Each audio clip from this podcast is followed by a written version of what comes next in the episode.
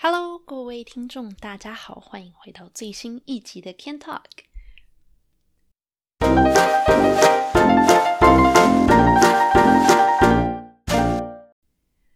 最近呢，因为实在是在家里面实在太无聊了嘛，所以呢，我最近看了一出新的音乐剧。然后呢，因为这个音乐剧实在是太加拿大了，所以我就想说一定要跟大家分享。这个音乐剧呢叫做《Come From Away》，然后中文翻译的话好像是翻成“来自远方”吧，反正就是这翻译也蛮字面上的啦。那这个音乐剧呢，基本上是在讲嗯九一一事件啊。然后这是改编自真实事件哦，by the way。所以呢，当时因为九一一的关系，有很多要飞往纽约、美国的班机，因为恐攻的关系，所以就必须要被迫降落在其他地方嘛。那这个音乐剧里面所描述的呢，就是当时嗯被迫降落在加拿大纽芬兰一个小镇上面的人们所发生的故事，这样子。那当时的情况是这样：是有三十六架飞机，然后上面载着数千名乘客，然后他们被迫降落在加拿大的一个小镇。那这个小镇呢，是位于纽芬兰的甘德。那这个镇上呢，其实它这真的是一个非常非常非常非常小的小小小小镇，因为它的镇上人口只有大概一万多人而已吧。而且说实话，好像真实事件里面的话，当时他们的那个机场其实是二战的时候用的啦。那二战结束了之后，因为呃，可能也很久都没有人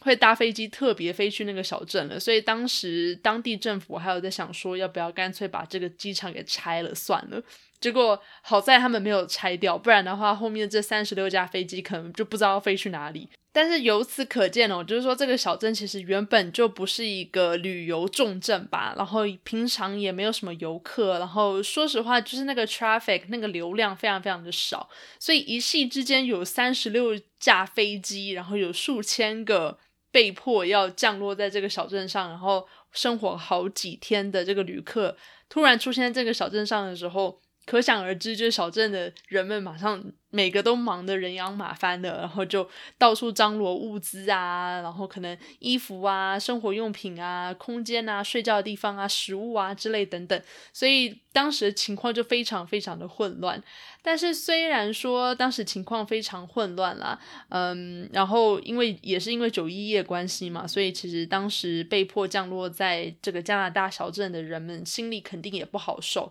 那有很多人的家人都还在美国，可能生死未卜的，所以可能他们心里也都非常非常的紧张跟难过。那这个小镇就是因为很典型加拿大吧，所以呢，这小镇的大家都很热心跟真诚嘛，然后。就以此来呃，让这些外来的旅客，来自远方的这些旅客呢，让他们能够也感受到小镇的热情跟欢迎他们的心情这样子。所以我觉得，嗯，整体而言，这个音乐剧实在是还蛮好看的。然后我不知道它在 YouTube 上有没有免费可以看的，因为我当时是在网络上看的啦。但是我真的很推荐大家去看，尤其是如果你对加拿大的。一些文化有兴趣了的话呢，呃，这个音乐剧基本上完全就是加拿大文化的一个体现的极致哦。它里面有非常非常多多的梗，都跟加拿大当地社会跟生活有关系。那在今天这一节内容里面呢，我就会跟各位介绍一些呃，这个音乐剧里面有关于加拿大的梗在哪里，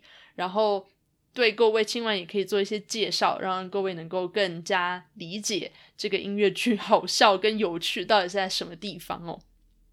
那总而言之，呃，在开始之前，我觉得我可能就先跟大家分享一下我对这个音乐剧的。的印象跟概念，我在看这个简介的时候呢，其实这个剧给人的第一印象就是很现代，很基本上很很朴素，然后很贴近生活啦。因为它其实那整个剧的那个 set up，就是它的布景跟道具之类等等，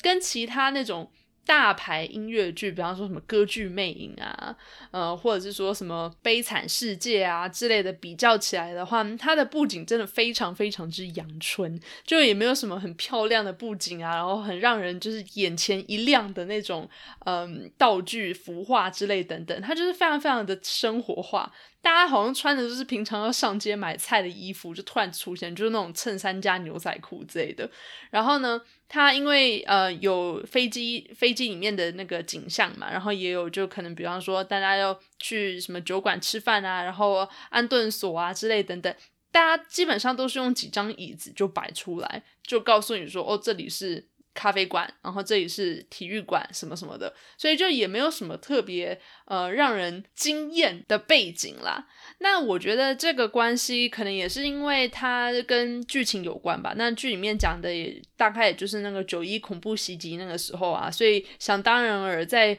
这样子这么一个紧急的状况之下，迫降到加拿大的一个很淳朴的小镇，那肯定是不会有什么太过于华丽的布景啦。所以呢，我觉得这也是它的一个蛮蛮可爱的一个地方。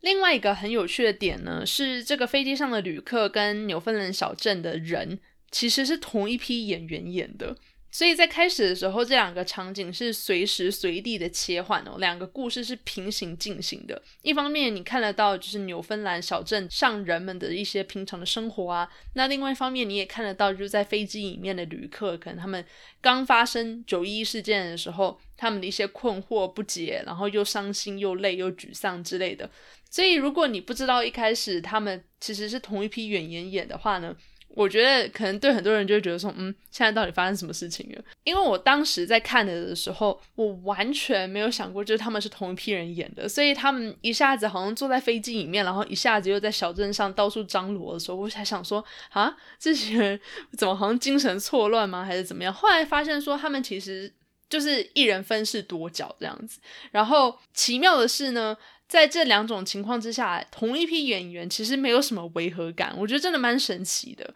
那他们的切换模式主要是通过服装还有口音，对，口音也是一个很重要很重要的点。比方说，同一个老爷爷，他穿上外套的时候，他演的就是小镇上的镇长；然后呢，他脱掉外套的时候，他就突然就变成飞机上一个旅客。或者是说，可能有另外一个女生，然后她戴上帽子的时候是飞机上的空姐，然后她如果拿下帽子的时候呢，就变成小镇上面的秘书之类的啦。所以呢，嗯。很多很多的例子，但基本上每一个都是同时扮演很多个角色，然后自由切换，所以我还蛮佩服他们的台词能力的。因为不仅是服装上，你可能比如说戴个帽子啊、脱个外套什么的，其实很简单、很容易，也很快速嘛。但是那个口音的变化，我就觉得还蛮还蛮神奇的。你可能要认真听一一下才能听得出来哦。呃，很多人都说，其实纽芬兰的口音有一个很特别、很重的口音。那因为我本人我从来没有实际上去纽芬兰当地旅游过啦，所以我也不知道那边的人就是当地人到底口音是跟加拿大其他地方是有多不同。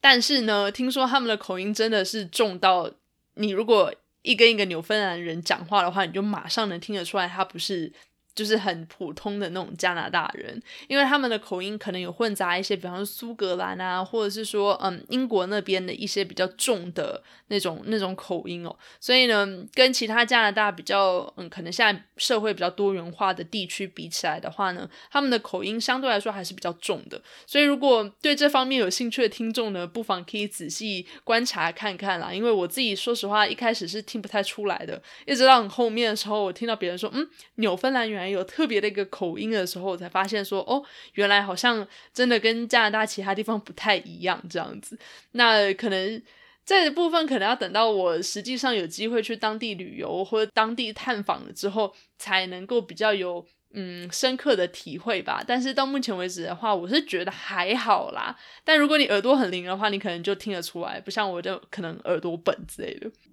那总而言之呢？我觉得这个这个剧真的是非常有趣，因为它虽然说是以九一事件这种比较沉重的事件作为背景哦，但是呢，其实它整个音乐剧的整个那种调调是很是很轻松愉快，然后很热情奔放的感觉。那当然还是会有比较 emotional 那种比较伤心的时刻啦，但是整体而言的话，不会让人觉得很过分沉重悲伤，反而会让你就是看到就是说。加拿大小镇的一些人们，他们真的很很简单、很淳朴、很热情、很友好、很友善的那一面，所以我觉得真的是蛮可爱的。那总之呢，嗯，我觉得可能介绍这个剧就梗的第一点呢，就是要稍微介绍一下那个纽芬兰到底在哪里。因为说实话，我以前哦，我一直都觉得就是说加拿大东边就过了安大略省之后，不就是魁北克嘛？那魁北克再往东，我就其实不是很确定到底什么东西在哪里。那我知道可能大家会想说，哎，Claire，你不是高中是在加拿大读吗？总会连加拿大地理都不是很了解。嗯，不得不说，虽然说我。高中的确是 在这边读没有错啦，然后那时候地理课也有念过加拿大的一些大致上的地理的状态，但是真的讲了，加拿大真的很大，虽然说它重要的都市其实也比较少，是没错，所以这 真的是没有没有借口，也没有理由。可是东边的的话，感觉上好像真的跟其他加拿大其他地区就比较少来往吧。所以我跟他们真的就是很不熟，就是可能，比方我听过什么爱德华王子岛啊，然后什么什么 Nova Scotia 之类的地方，可是就是一直都觉得说他们好像就是在一个差不多的位置啊，就是在东边那边这样子，但实际上在哪里我也不是很清楚。那在剧里面，其实他们他们也有吐槽过，就是纽芬兰其实大家都不知道在哪里，因为。有一幕呢，就是当时的美国旅客，他们想要打电话回家报平安嘛。然后呢，其中一个旅客呢，他就打电话跟他家人说：“哦，对啊，对啊，我们现在刚降落到冰岛上。”然后另外一个人就吐槽他说：“什么冰岛是纽芬兰啦？因为纽芬兰的英文是 Newfoundland，然后冰岛的英文是 Iceland，然后两个两个地名最后都是 land，所以可能对美国人或者说对其他比较不熟悉加拿大地理的人来说，就可能都在差不多的地方吧。” 虽然说他们两个之间其实很快一个大西洋啦，但是可能嗯，就大家很容易搞混这样子。那纽芬兰呢，嗯，它其实算是加拿大一个蛮特别的地方，因为它是在很后面的时候才决定要加入加拿大，它是在一九四九年的时候才正式成为加拿大的第十个也是最后一个省份。那一九四九年就是二战之后了，我不知道为什么我一直老是觉得就是加拿大历史好像。虽然说我们知道它是一个比较新的国家嘛，但总觉得好像也没有那么久以前。但是直至今日，你看到说哦，原来一九四九年加拿大才真正成型成我们现在看到的这个样子哦，才发现说哦，其实加拿大真的是一个非常非常年轻的国家，它的历史可能比我们想象中的都还要短。那纽芬兰它以前呢是很著名的是它的渔业，因为它在靠近北极圈的地方嘛，所以它那边其实。哦，如果你喜欢赏金的话，就看金鱼什么的。那边听说真的是很适合去做这些活动啦，因为在北极圈那边可能他们鱼类也比较多啊，然后然后金鱼也多，所以其实那边的渔业一直以来都还蛮发达的，然后也一直都是纽芬兰的支柱产业之一。那到二十世纪下半叶之后呢？因为可能捕鱼过量还是怎么样，所以那边的鳕鱼数量就急剧下增。然后一直到一九九二年的时候，加拿大政府就想说，嗯，再这样下去，我们可能就没鱼了，所以他们就禁止纽芬兰继续捕鱼哦，有一个禁渔令，就是说让让你们不要再捕鳕鱼了，不然我们就要把鳕鱼全部吃光了。所以，因为这个禁渔令的关系，就突然之间，呃，超过三万人就突然就失去工作，他们就没工作了，因为他们可能以前都是渔夫还是怎样，然后现在一旦不能捕鱼之后，他们可能也就没有什么其他的技能，然后加上政府可能在这方面补助，因为纽芬兰又是一个还蛮偏远的地方嘛，所以这方面的补助其实也比较有限啦。那这些人其实突然就没工作之后，纽芬兰的经济呢就突然直直的往下滑，这样子。所以其实之前呢，如果你有曾经就是搭乘过加航的话，就是加拿大航空的话，有时候你在那个起飞之前，你就会看到那个广告，有没有？然后我以前曾经好几次哦，都看到纽芬兰在招募移民的广告，他们就会跟你讲说，哦，纽芬兰是一个多么美丽、多么呃。拥有就是美丽自然的一个好地方啊，好山好水。然后就如果你现在过去那边移民的话呢，政府还免费送地送房子给你哦。反正就是一整个就是很很 desperate 很绝望，可能他们真的人口流失太严重了吧。所以如果有想要移民的朋友，其实你也可以考虑去纽芬兰啦，因为听说那边。好像移民的手续就进行的比其他省份都还要快很多很多。那比起安大略省啊、魁北克啊、B.C 这种，就是人真的是已经多到要爆出来的省份的话，其实你去纽芬兰这种地方，说不定很快就被合可了。而且我之前有听说，就是说他们的政府还会真的真的送你一栋房子，然后付钱让你住在那边，因为不然的话实在是太少人住那边，然后那个小镇可能再这样下去，长远来看的话没有办法没有办法支持下去吧。所以如果你有兴趣的话，可以考虑一下移民去纽芬兰。那纽芬兰另外一个很有趣的点呢，也就是它的英语嘛。那我们之前刚刚有聊过，就是说他们的口音真的很重。虽然说我刚刚有简略的介绍过了一下，说他们可能有比较重的一些什么苏格兰啊、英格兰那边来的口音，但它其实有还是有很大的不同。那主要呢是跟英格兰西部的口音很接近。虽然说我真的不是很了解。如果你是语言学家的话，可能在这方面就是你可能比较有兴趣，还是怎样？但我觉得一般人可能都听不出来吧。反正总而言之，据我在那个维基百科上面看到的话呢，他们是有什么布里斯托口音跟什么康沃尔口音，反正就是跟爱尔兰啦、苏格兰啊之类的很很接近。那那边的文化其实也是很蛮有当地特色的啦，有一点那种。民俗风情还蛮浓郁的，像比方说，你看那种什么，其实我这这方面我真的文化不是很理解啦，所以如果讲错的地方，就请各位多包涵。但是你如果你看那种爱尔兰、苏格兰的话，不是很常有什么笛子啊、提琴、风笛，还有那种小竖琴，有没有？就是吹的那种很长音的那种。那种笛子，那种乐器，好像在纽芬兰当地算是还蛮有民族特色的。所以，如果你去当地的话，那加上在这个音乐剧里面，他们其实有用很多这样子的元素，所以就真的很加拿大。如果你听了，你觉得说，哎，这好像是是那什么苏格兰风笛之类的东西的话，其实不见得是苏格兰风笛本身啦。但是纽芬兰当地也是有很多这样子的影响跟元素，所以呢，也是还蛮有当地的特色的这样子。那另外一个我觉得很值得提，然后跟大家稍微解释一下的梗呢，就是 Tim Hortons 跟 Shoppers。像一开始的时候有一幕，就是当地的镇长他们刚得到消息说要有很多飞机突然要降落在他们小镇的时候，那小镇上的镇民当然大家就开始到处去张罗一些就是民生用品啊之类的，然后就有个人就说他来来回回呃往那个收容所跟。街角转角边的一个 shopper，这样来回跑了好几趟，就是去买什么牙刷啊，然后什么卫生纸啊之类的东西。那 shoppers 呢，就有点像。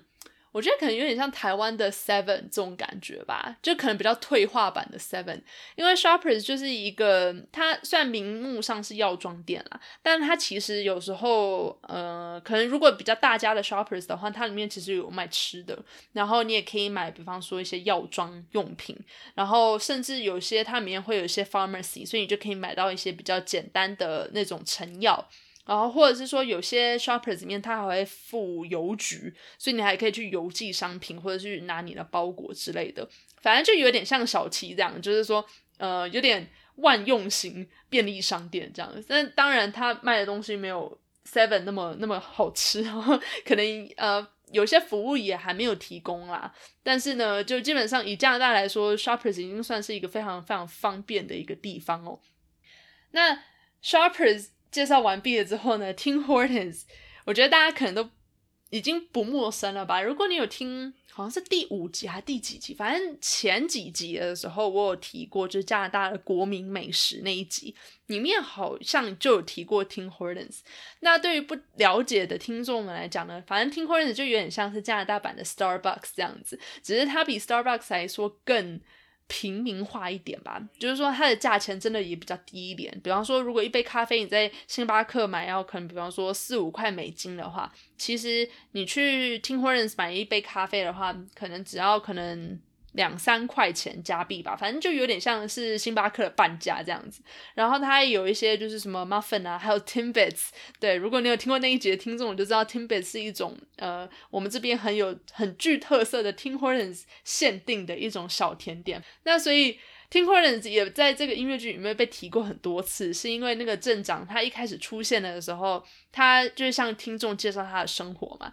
然后他就会说：“我每天早晨呢，都一定要先去 Tim Hortons 买一杯咖啡，然后开启我的。”平常的一天，所以对于很多加拿大人来说，真的去听或者是买咖啡是已经完全融入到他们的生活中的一部分了。然后这真的不是夸饰，不是音乐剧想要想要夸饰还是怎么样，但是真的我知道有很多人，他们对于去 Tim Hortons 买咖啡，比如早上去一趟，或者说你可能下午之后去哪里去一趟，已经完全变成就是家常便饭。然后自从疫情开始之后啦，我所知道的呢，就有很多很多人，他们不管怎么样，不管疫情有多危险，然后或者说不管你现在是只能 drive through 还是怎么样，他们就一定还是要去 Tim Hortons 买杯咖啡来喝，因为对他们来说，那就是已经变成他们生活一部分了。所以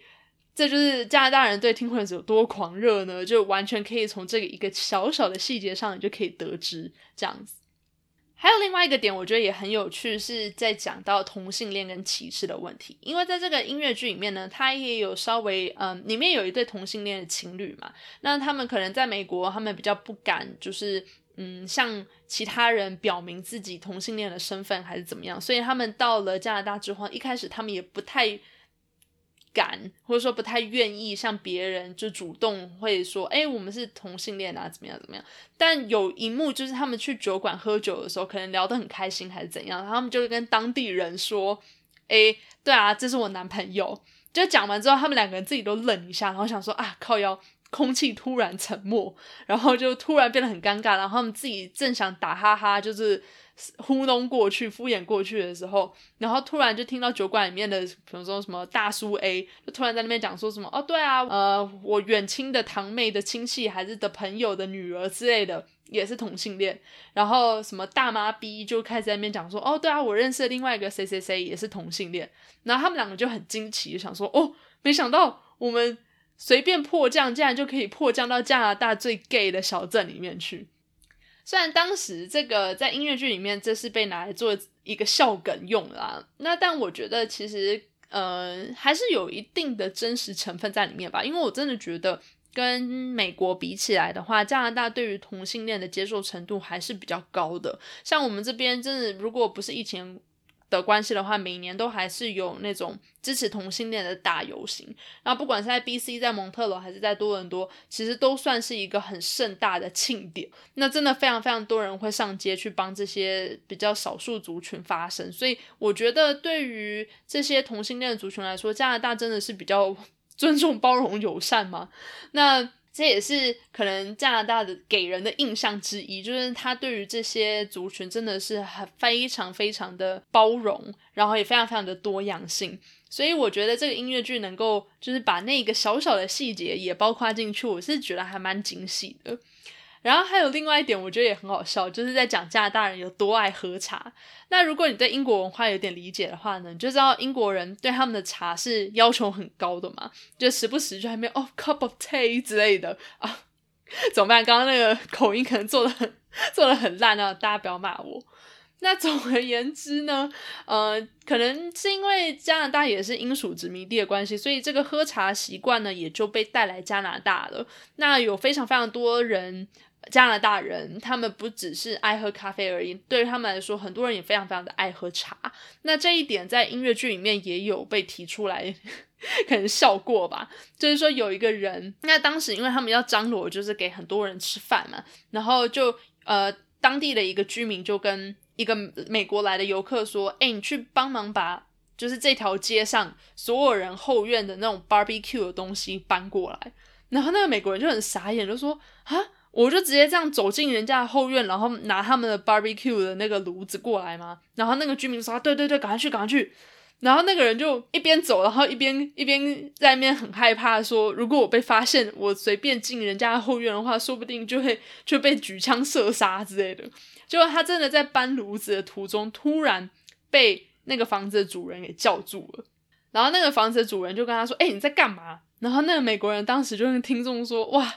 怎么办？我觉得我好像要被杀了。后来结果没想到，那个房子主人是跟他说：“哎，你不要只拿这个炉子，我旁边还有什么其他什么刷子啊、架子，你也可以顺便一起拿走。然后顺便你要不要进来喝杯茶休息一下？”然后就整个就是很愣住，然后觉得天呐，家大人都这么好吗？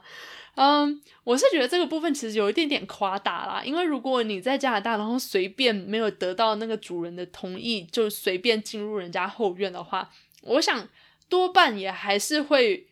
别人应该也不会到说要邀你进来喝茶吧，就是说他们可能不会像美国人一样，马上就拿枪出来射杀你还是怎样？但我觉得应该也不会到就是说，哎，你要不要进来喝杯茶啊什么的？所以我觉得这方面可能有一点点扯。但是因为我是住在大城市嘛，所以是不是真的在比较乡下的小镇，大家彼此之间，尤其是那种人口不到一万人的小镇，大家是不是彼此之间真的没有这种芥蒂？然后呃，反而还会这样子互相欢迎进屋来喝茶，用用什么餐点之类的。这个我就不是很清楚，我只能说，如果真的是这样，如果那个小镇真的人性这么美好，然后愿意这样子对其他人都这么的 welcome，然后这么的热情的话，那真的是一个好去处吧？可能，那这一点的话，可能如果之后我有机会去加拿大比较乡下的小镇旅游回来的话，再跟各位做报告，我说到底是不是加拿大的人？真的民情如此淳朴吗？还是说他只是把加拿大人比较呃淳朴、热情、友善的这一面给夸张化了呢？知道的听众，或者说你住在比较 remote、比较偏远地区的听众，到底你住的地方是不是这样子？也就拜托，请再多跟我分享啦，这样我也很想知道。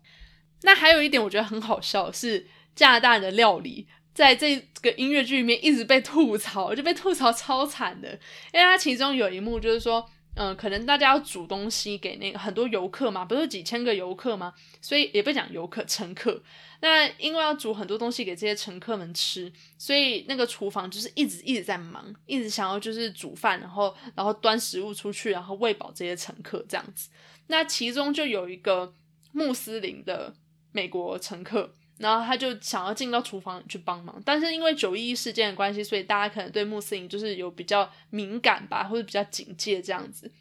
所以那个厨房里面的大妈就跟他说：“哦，没关系啦，你去外面坐着等吃就好。”这样子。结果他那个穆斯林的，后来我们发现说他其实是一名主厨哈。然后他就看了一眼厨房，说：“呃，请问你现在在煮什么料理？”然后那个大妈就一脸很开朗的笑着说：“哦，我正在煮鱼啊。”然后他就说：“呃，你是把这个奶油跟鱼还有其他的东西全部都煮在一起吗？”然后那个大妈就说：“对啊。”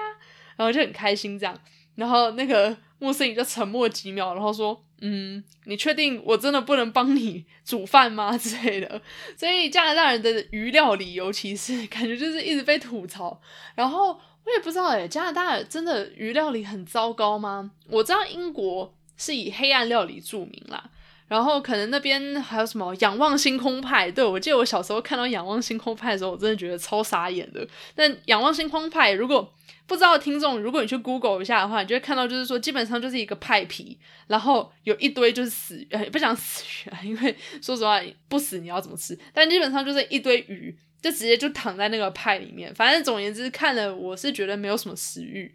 然后我不知道。是不是加拿大真的在这方面有被英国影响吗？还是怎样？但是好像有很多人吐槽加拿大的料理很难吃。虽然说实话，我不知道加拿大典型的料理，除了我们之前提过什么肉汁薯条，就是 poutine 之外，还有什么很特别的独具风格的料理吗？我也实在是想不出来。但是好像就有很多人都觉得加拿大的料理都很难吃。那相对来说，好像加拿大的其他料理，比方说什么亚洲菜啊、印度菜啊什么的，因为移民很多的关系，所以做的就还蛮正宗的。所以说不定你下次在加拿大旅游的时候，嗯，就不要特别选加拿大的特色料理去吃好了，你就干脆来这边，然后吃什么亚洲菜、印度菜、法国菜之类的好了，说不定做的还比较好吃一点。那我是不知道啦，因为说实话，我也很少去那种标榜是做 Canadian。料理的那种餐厅吃饭，我也实在是很好奇他们到底卖什么。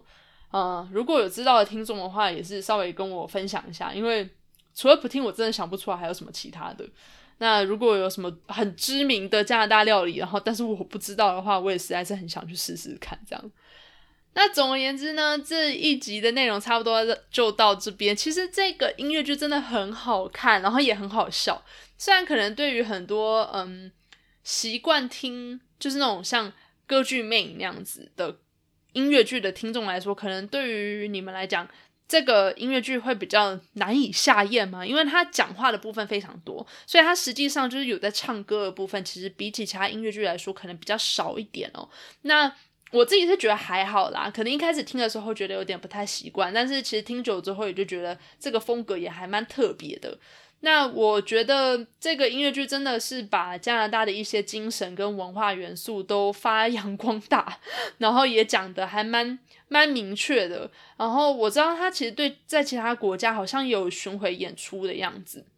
那对于很多人来讲，可能他们对于美式精神或是美式文化，当然都很很很熟了嘛，看好莱坞什么的就知道。那对于加拿大来说，相对来讲就还是比较陌生一点。所以如果真的对加拿大文化有兴趣的听众，我觉得这个音乐剧真的很值得去看，因为他的歌也我自己也觉得算是好听。然后它里面音乐的元素呢，有用很多纽芬兰当地的一些乐器演奏，还有一些就是什么呃宝斯兰鼓啊、提琴啊、风笛啊、小竖琴之类的那种凯尔特音乐，所以风格来讲的话，就还蛮别具一格的。我觉得可以去尝试看看。那更何况就是这个剧情来讲呢？也是把加拿大人讲的还蛮蛮正面的啦，然后嗯，剧情本身也是还蛮感人的，所以我觉得真的有兴趣的听众呢，很欢迎你去 YouTube 还是哪里去找这个音乐剧来看看，我觉得你应该不会后悔。好，那因为疫情的关系，所以实在是很无聊啦。那无聊之下就随便乱看东西嘛，然后乱看之后才有了这一集的诞生。那如果有什么其他的嗯想法，或是有什么其他你想要听的主题的话呢，嗯，也欢迎各位多多在 IG 上面私信我啊，或者是说寄信给我也 OK 这样子。那还是很很愿意去听你们对于什么样的主题跟内容比较有兴趣这样。那感谢你这一节收听，我们就下一集再见喽，拜拜。